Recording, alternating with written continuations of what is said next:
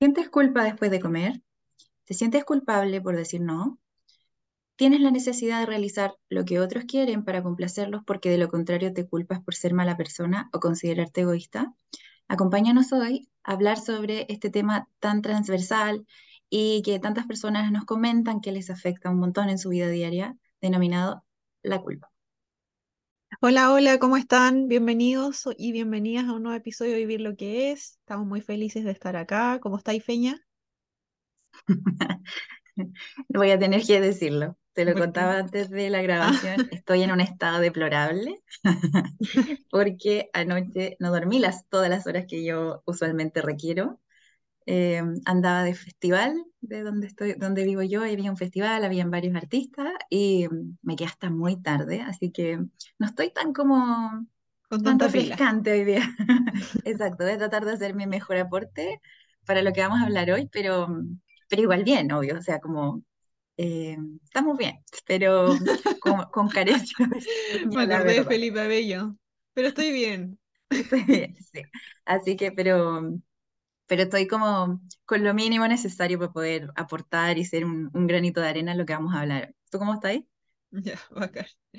Yo bien igual, eh, más descansada que tú por lo menos, así que voy a tratar de también de dar lo mejor de mí. Pero bueno, estamos grabando eh, en la época de los incendios forestales. Lo más probable es que este capítulo va a salir más adelante Em, pero igual las semanas, las últimas semanas han estado como tensas, encuentro yo. Total. Como que yo no veo, no soy de ver mucha tele ni noticias, pero el último tiempo reconozco que he visto igual como que hay un ambiente de tensión en el, Mm, en el aire. Entonces estamos navegando la ola. Pero esperemos que las cosas mejoren y hoy día vamos a conversar de un tema que a las dos nos apasiona harto, que nos toca la fibra feminista. Así Sí, es que esperamos que les guste el contenido de hoy. Totalmente. Eh, bien, partamos entonces, como es usual de nuestra parte, que partimos contextualizando o definiendo el tema que vamos a tratar para que todos nos, nos movamos bajo un mismo parámetro. Eh, por lo tanto, hoy día, como, como decíamos al inicio, vamos a hablar sobre la culpa y tenemos que entenderla como que no es parte constitutiva necesariamente de nuestro sistema nervioso. Nosotros nacemos con una base emocional del miedo, de la ira, de la rabia, la sorpresa, la tristeza y el asco. Esta es tu base, este es tu origen emocional, ¿no? Viene esto arraigado en tu, en tu cerebro y que son de alguna forma reacciones que nos ayudan a adaptarnos al ambiente. Pero muchas veces nos pasa y escuchamos usualmente nosotras, ¿cierto?, a nuestros consultantes que nos mencionan como que la culpa es de la gama más dominante que sienten ellos o que experimentan, ¿verdad?, en su día a día.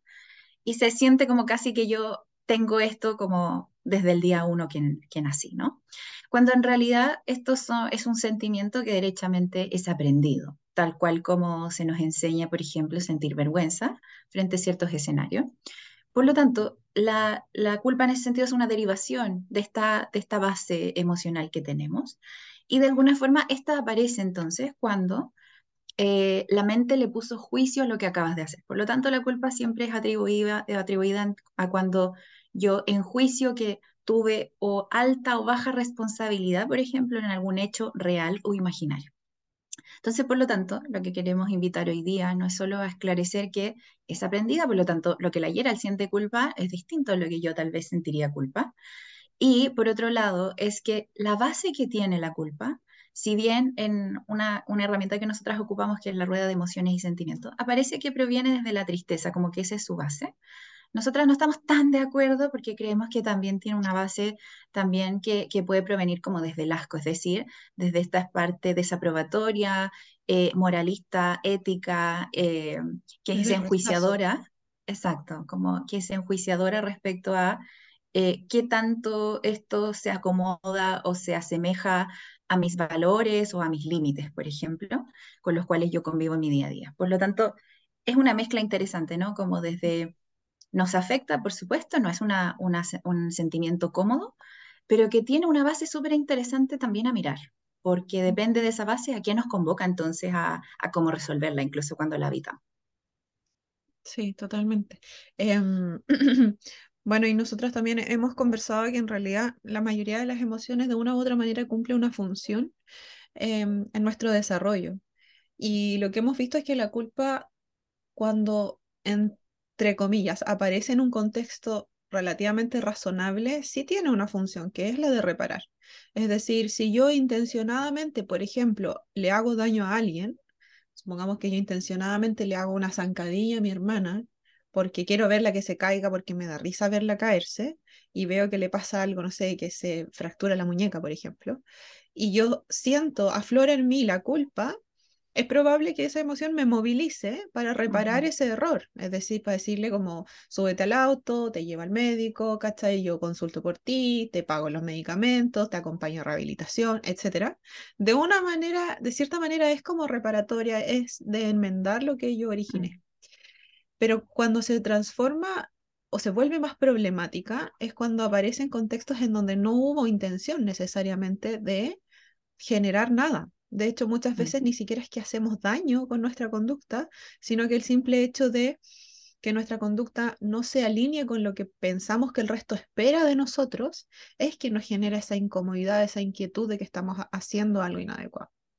Entonces, queremos, queremos como dejar súper en claro que el objetivo acá no es no sentir culpa jamás en la vida, sino que si es que aparece, que aparezca cuando viene realmente a cumplir la función y que en otros momentos, como tú decías, ya que tiene una base tan interesante a nivel emocional y muy aprendida también, que podamos poner un poco de distancia con ella, podamos evaluar desde dónde proviene, podamos evaluar qué función está teniendo en mi día a día. O sea, si la función que está teniendo simplemente es como de tirarme para abajo, de, de hacerme sentir mal conmigo misma, de potenciar el yo crítico, ¿cachai? Como que claramente no puedo eh, seguirme identificando como, ah, es que yo soy culposa y filo y no lo trabajo porque es parte de mi identidad y sería, ¿cachai? Como, no, o sea, todo lo que sea que es frecuente que aparezca en tu campo emocional y que te trae consecuencias negativas y que eh, deteriora tu bienestar emocional, por supuesto que hay que evaluarlo, mirarlo con curiosidad para ver de qué manera podemos empezar por lo menos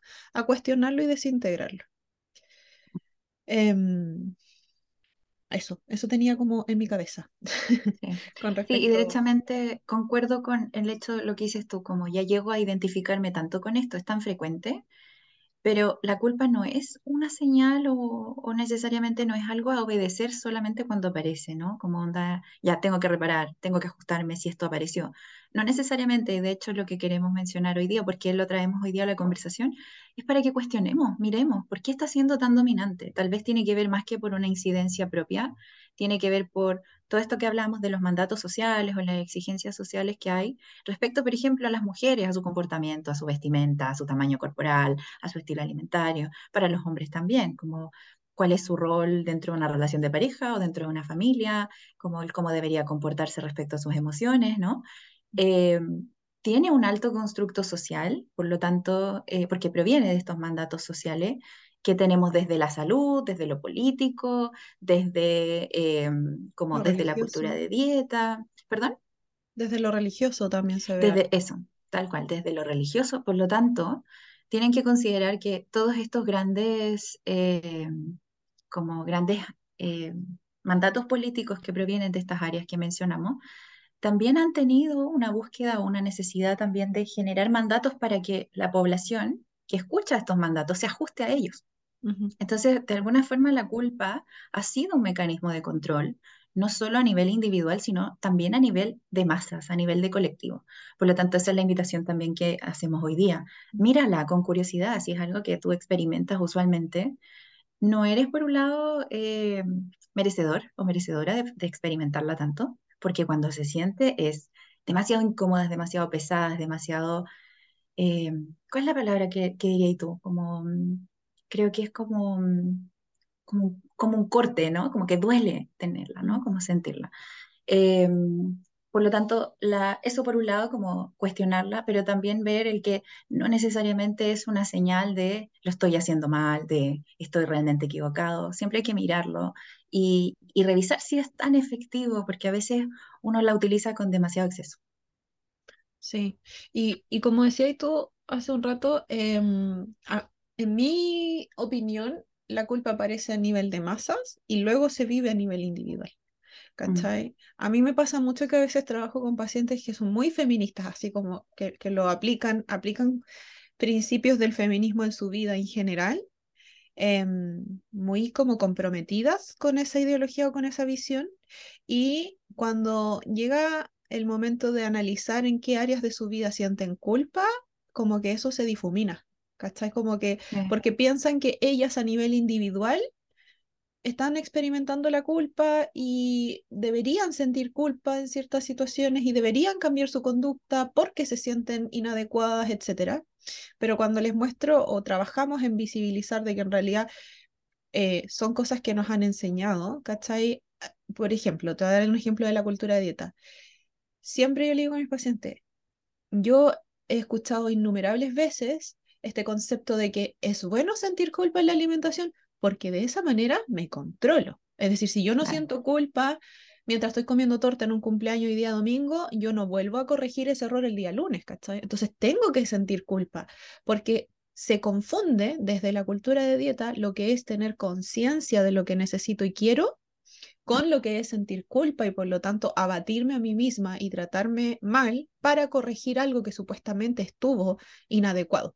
¿Cachai? Entonces, por supuesto que es un regulador emocional es un, y es un autorregulador de la conducta, que mm. esos, esos reguladores son los más... Em, los más eficientes, porque no necesito que alguien me esté diciendo un discurso al lado mío, sino que yo lo introyecté a un nivel tan profundo que yo soy mi propio juez, que yo estoy constantemente supervisándome y por lo tanto redirigiendo mi conducta para adaptarme a lo que me enseñaron que era correcto. ¿cachai? Mm. Entonces, cuando lo vemos desde esa perspectiva, explota un poco la cabeza, porque ya nos damos cuenta que no estamos viviendo esta cuestión y este malestar solamente en nuestro micromundo a nivel individual, sino que estamos replicando algo que fue aprendido a nivel social y a nivel, sobre todo de género, en las mujeres, ¿cachai? Como muy se ha naturalizado demasiado. O sea, yo no conozco ninguna mamá que no sea culposa, Por darte un ejemplo. Mm.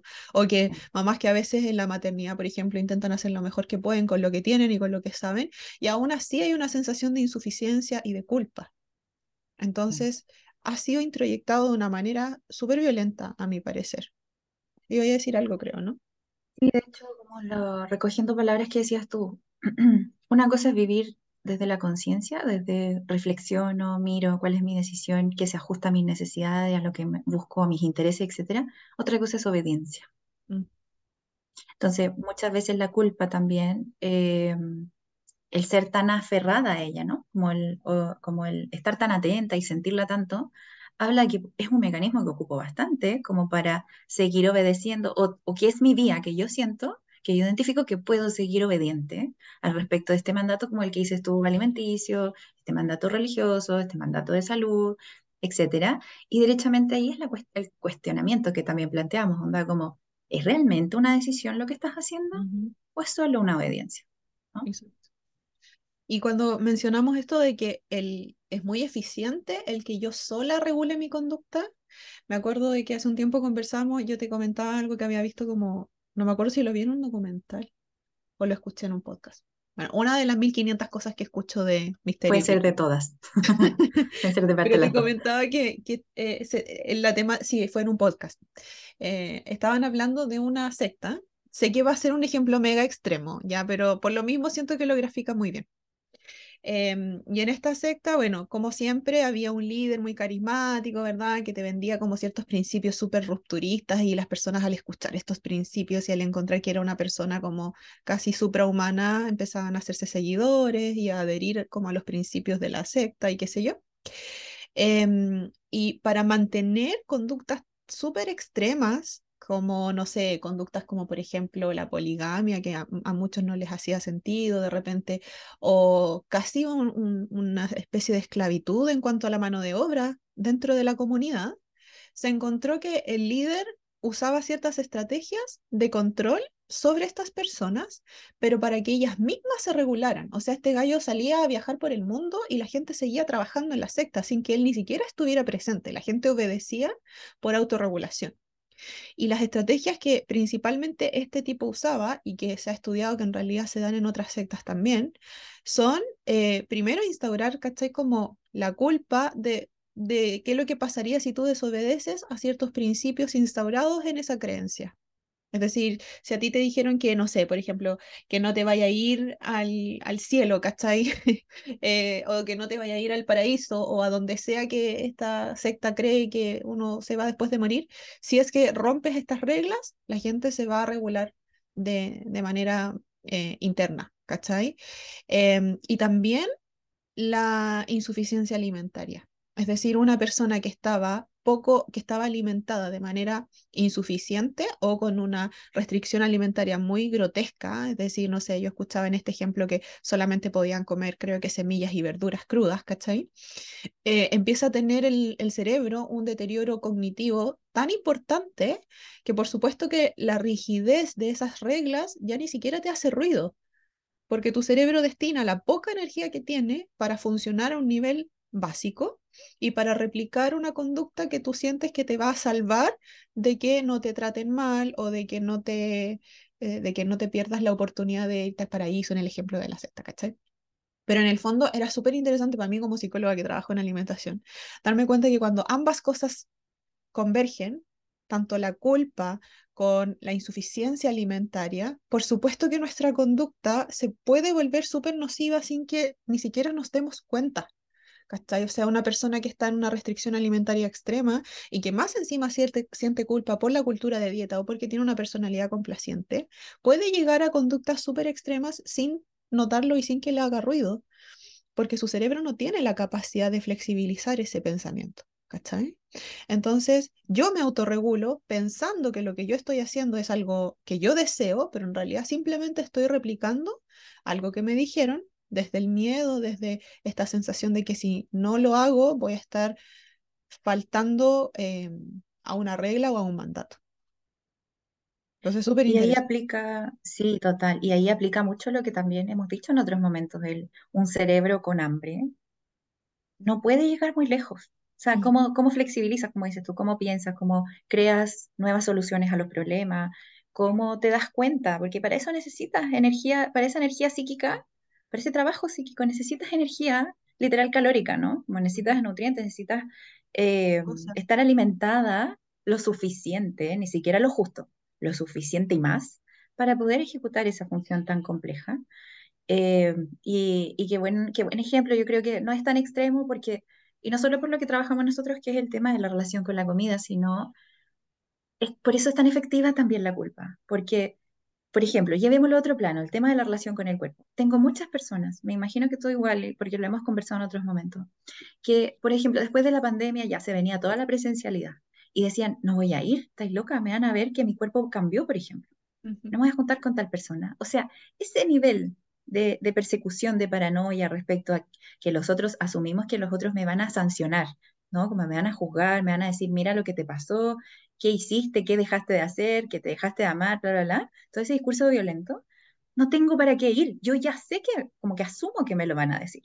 Entonces, ese tipo de, de introyección sin filtro y como tan, tan dominante y violento, es el mismo efecto que tiene la culpa. Tú no necesitas a tu castigador al lado, no necesitas tener un observador, como que ya el observador ya es parte de ti de alguna forma, ¿no? Como que ya está interiorizado. Entonces, por eso es tan, también tan difícil trabajarla. Se puede, obviamente, lo, se puede sanar, pero por eso es tan difícil porque a veces uno llega a normalizarlo a tal punto que, claro, tú te crees ya como tu propio juez, como decías tú, y a nadie te tiene que decir nada. Entonces, andáis sintiendo culpa por miles de razones, miles de motivos, eh, y nadie te está diciendo una palabra al respecto.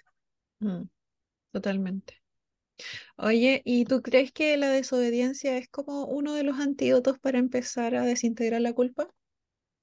De hecho, esa es la forma en la que yo trato siempre a mis consultantes de decirle, la culpa no es normal de sentir en términos de, de verlo como que es que algo que debería experimentar siempre o, co- o como un constante, ¿no?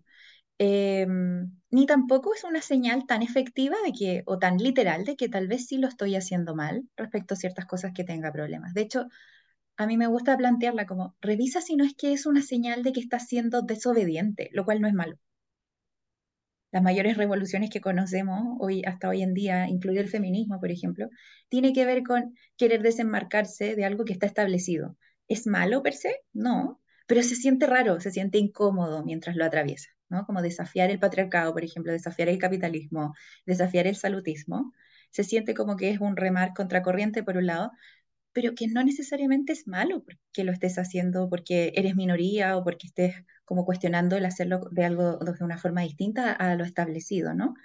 Por lo tanto, no, la invitación que igual queremos hacer hoy día es que si sientes culpa, también lo mires, cuestiones a lo mejor, no es que debería ajustarme y retroceder o dejar de hacer, o porque también tal vez está mal lo que estoy haciendo. Tal vez es una señal solo de obediencia, de que estás entonces desenmarcándote o rigiéndote por cosas como que están fuera del mandato social y puede ser un paso a esa liberación. Y es una forma de poner límites, límites con el mundo, ¿cachai? Con lo que el mundo nos ha enseñado que es correcto. Y recordemos que cada vez que uno pone límites en el plano que sea, se siente incómodo. Y el primer miedo que se presenta es el miedo a la desaprobación. Es decir, si yo he sido muy obediente o me he amoldado y me he ajustado mucho tiempo, cuando dejo de hacerlo, mi primer miedo es qué van a pensar de mí. Van a pensar que soy mala persona, van a pensar que soy desprolija, que soy aquí, que soy allá. Em, lo que yo trabajo arte igual y que complementa un poco lo que estamos conversando ahora es, y que lo voy a repetir porque ya lo dije, pero es que siento que es muy importante, es dejar de ver como que estoy faltando a un principio mío. Es decir, supongamos que yo siempre he creído que eh, tengo que comer, que no tengo que comer alimentos ultraprocesados porque eso es lo peor del mundo. Y cada vez que me como un alimento ultraprocesado siento culpa. Cuando yo empiezo a desafiar eso, eh, mi primer instinto va a ser decir, estoy faltando el principio que yo tengo dentro mío de que el alimento ultraprocesado es malo cuando lo que yo recomiendo hacer es preguntarte si es que realmente tú crees que el alimento ultraprocesado es malo o si fue algo que internalizaste porque lo viste y lo escuchaste 1500 veces y te mega convencieron. ¿Cachai?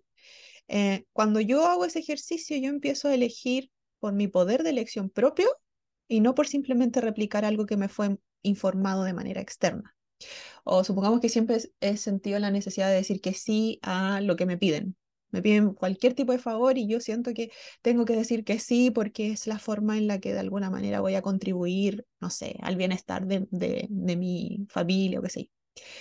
Em, pero si en realidad hay momentos donde tú no quieres decir que sí y la culpa te hace em, aceptar igual esa actividad, te invito también a revisar de por qué estás aceptando, ¿cachai? O por qué estás faltando a esa regla, entre comillas, en tu cabeza. ¿Realmente tú eres una persona que quiere estar siempre disponible? ¿O de alguna manera te entregaron el mensaje en las experiencias de vida que has tenido que si no lo haces, vas a estar siendo, no sé, egoísta, por ejemplo? ¿Cachai? Pero eso no es algo tuyo es algo aprendido. Entonces, cuando empezamos a hacer esa diferencia, es un poco más fácil revelarse porque ya sabemos que estamos reforzando los principios y los valores propios y no los que nos enseñaron que teníamos, a los que teníamos que adherir. ¿Cachai?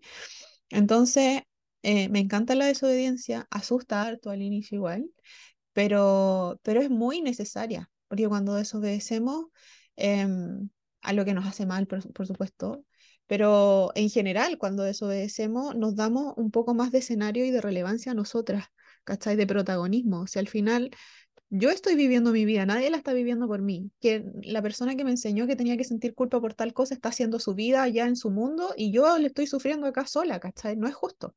Entonces, que yo me encargue de, de limitar mis propios valores y principios e intente vivir mi vida desde esa lógica, eso es justo. Y si para lograrlo tengo que desobedecer a lo que siempre estuvo establecido, entonces es necesario hacerlo también. Sí, totalmente. Y de hecho, la desobediencia es muchas veces muy mal vista, como que se ve como es alguien que es la oveja negra de la familia, que, que, es oposicionista, cuando en realidad la, desobediencia igual es una, es un, puede ser un recurso psicológico porque nos hace vivir más consciente, onda, porque, porque decir que sí a todo lo establecido, ¿por qué no cuestionar? Todo puede serlo. Y si yo después decido quedarme con el mandato porque sí me hace sentido, porque no puede estar mal, ¿no? Pero, pero primero lo cuestioné, ¿no? Como primero lo miré si se ajustaba o no, si yo concordaba con eso o no. Y de ahí decido, ese es el punto. Al final la desobediencia estimula el libre albedrío. Sí. ¿no? ¿Sabes que me acordé de algo súper puntual que el otro día conversamos con la Isi Guzmán, que ha estado acá en el, en el, en el podcast algunas veces? Eh, hablábamos como de algunos alimentos que nuestra mente asociaba con cultura de dieta Y que al inicio pensamos que por desobedecerle a la cultura de dieta teníamos que hacer la cruz para siempre. ¿Cachai? Como nunca más voy a comer un alimento de dieta, por- o, entre comillas, de dieta, o un alimento mega saludable porque, porque si no voy a ser víctima de la cultura de dieta y yo odio la cultura de dieta y me rebelo contra ella. Eh, y la Isi puso algo como en su Instagram de que en realidad a ella sí habían cosas que, entre comillas, eran de dieta, pero que genuinamente disfrutaba, ¿cachai? Ah, creo que eran las galletas de arroz. Y yo le dije como, ¿sabéis que a mí me pasa lo mismo? Como de repente yo me hago unos batidos verdes que saben mejor que un milkshake, ¿cachai? O de repente hago unos panqueques con algunos ingredientes que entre comillas son saludables, que a mi gusto quedan con una mucho mejor textura que un panqueque tradicional. Entonces, cuando decidimos hacer esas cosas porque realmente nos hacen sentido y son de nuestra preferencia, estamos en poder realmente. Yo ya no me como, no me tomo el batido verde porque estoy simplemente replicando una orden de arriba, sino que ahora lo estoy eligiendo porque a mí me hace sentido y se ajusta a mis necesidades y deseos. ¿Cachai? Entonces acá tampoco se trata de que vamos a estar en oposición todo el tiempo porque sí, sino que pase Mm. por el filtro propio de si es que se ajusta o no a mi visión y ahí decido. Sí, exacto. Eh, es muy buen ejemplo ese, ¿ah? Porque mm, como que tendemos a tratar de ver como que el rechazar algo o de desobedecer algo es ser todo lo opuesto a eso que Mm, rechazo. Cuando no necesariamente, puedo volver a lo que estoy tratando, eh, mirando, cuestionando y rechazando ahora, pero porque decido. Volvemos a insistir en las decisiones, el libre albedrío, ¿no? Y para cerrar hoy día queremos dejar una frase de la grandiosa Naomi Wolf, eh, que habla respecto del tema de la culpa, de la cultura de dieta y cómo esto funciona al final como mecanismo de control. Ella aquí lo habla referente a eh, quienes nos identificamos como mujeres, pero puede ser aplicado también a cualquier tipo de género y en distintos tipos de temas. Lo voy a leer, dice. Una cultura obsesionada con la delgadez femenina no está obsesionada con la belleza femenina, sino con la obediencia femenina. La dieta es el sedante político más potente en la historia de las mujeres. Una población loca en silencio es un grupo tratable. El otro día estaba viendo, y es, ahí termina, es muy, es muy potente esa frase, es muy buena. El otro día estaba viendo el capítulo que hizo la Raquel Lobatón en este podcast eh, Más allá del rosa. Tienen que ir a verlo, muy bueno, que habla de todo esto. Pero ella dice como una mujer que está contando almendra y está pesando su pechuga de pollo, no va a poder ser presidenta de un país. No va a poder. ¿Cómo? Si está obsesionada, está No tiene como espacio mental capturada. suficiente ni energía. Exacto. Está capturada en lo energético, en lo conductual, en lo de pensamiento con respecto a su, a su alimentación y a su cuerpo. No puede saber o no puede, perdón, como a profundizar en cómo conducir un país, por ejemplo. Y eso llévalo a otras áreas de tu vida, ¿no? Si te captura esto, eh, buena suerte saliendo, ¿cachai? Porque está muy fácil quedarse por el resto de tu vida, ¿no? Y de hecho nosotros hemos escuchado historias de nuestras mamás, de nuestras pacientes, tías, primas, etcétera, que han vivido toda su vida regiéndose por el tema, por ejemplo, de la cultura de dieta. Así que hoy día, como queremos dejarlas, dejarlas y dejarlos a todos on fire y decirles que, por favor, por favor, por favor, sanen su relación con el tema de la culpa. Puede hacerse, pero no es un trabajo necesariamente que pueda hacerse como tan fácil eh, si lo hago sola. mm. Eh, para sanar las ¿puedo, cosas necesitamos un vínculo, ¿no? puedo aportar algo súper que se me vino a la cabeza, que, complementa bien lo que decías recién, como esto del ejemplo que ponía la Raquel Lobatón de contar almendras y pesar la comida y qué sé yo? Eh, es muy interesante que la persona que hace eso se siente muy en control de su vida, ¿cachai? Como, oye, soy tan disciplinada y sigo tanto esta regla que mírame, ¿cachai? Como la capacidad de, de, de- de mantener fuerza de voluntad de acero y de disciplina que tengo, estoy en control absoluto de mi vida, cuando en realidad no es así. Cuando estamos simplemente replicando algo aprendido o una orden que proviene de otro lugar, no estoy en control. Entonces, en función de eso, vayan a escuchar el capítulo que tenemos de control la temporada pasada, porque hablamos de eso también, se complementa muy bien con el tema de la culpa em, y es bastante explicativo de cómo eh, vivimos, además de sintiendo culpa, sintiendo la necesidad de controlar todo el tiempo, que van muy de la mano y se potencian entre sí. Sí, totalmente. Así que Gerald, eh, invita por favor a todos quienes nos escuchan, déjense acompañar. ¿Dónde nos pueden encontrar? ¿Dónde está nuestro equipo? Como comentarles un poco. Bueno, el podcast y comunidad lo pueden encontrar en Instagram como Vivir lo que es. Y para quienes no saben, tenemos una clínica de salud mental y salud en general em, que funciona de, de manera virtual con atenciones para pacientes de todo el mundo. Tenemos un equipo multidisciplinario que se compone por psicólogas, nutricionistas, médicas generales y psiquiatras que tienen el mismo enfoque que nosotras. Así es que si les resuenan estas temáticas, si en verdad hicieron una autorrevisión y encuentran que em, quizás les gustaría trabajar esto en compañía de alguien, em, pueden de todas maneras como buscar ahí algún tipo de atención. La información un poco más específica la encuentran en www.clinicalibrevivir.com Em, y si es que eres profesional de salud y también te interesa este enfoque y resuena harto lo que conversamos hoy día, eh, también tenemos el servicio de supervisiones a profesionales que están trabajando, que se están acercando, quizás ya trabajan hace rato en estas temáticas. Así es que em, para que sepan que también podemos acompañarlos en esos procesos. Bien, muchas gracias por escuchar. Esperamos haya sido un capítulo remecedor eh, y que les deje algo interesante a seguir macerando por su cuenta.